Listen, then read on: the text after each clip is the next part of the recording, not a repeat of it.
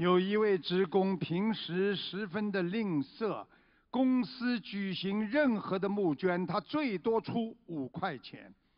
但是令人不解的是，他为地震捐款，他一次性拿出了一千块。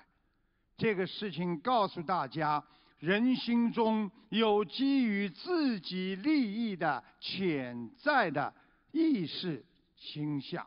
因为当这个适合于我相的时候，我就愿意捐；而执着自己的思维，有的时候我就不爱这个人，我就不愿意捐，你就不会对社会去做贡献。有一座城市的郊区，有一座很大的水库，每年夏天有很多的人游泳爱好者前去游泳。而水库的城水库是城市的自来水工厂的重要的取水源泉。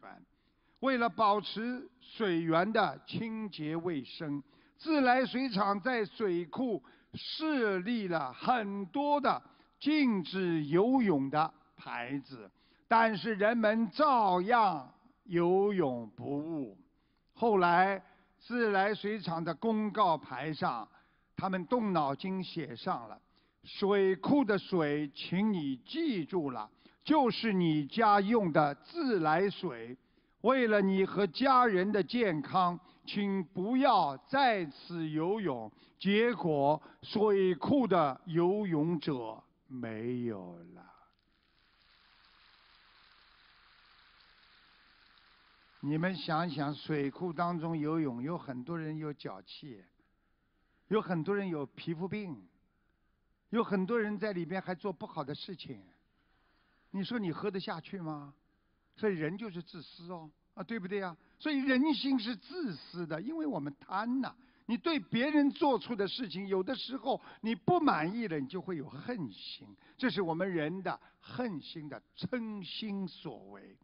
我们人为什么会去做不应该做的事情？因为我们愚痴。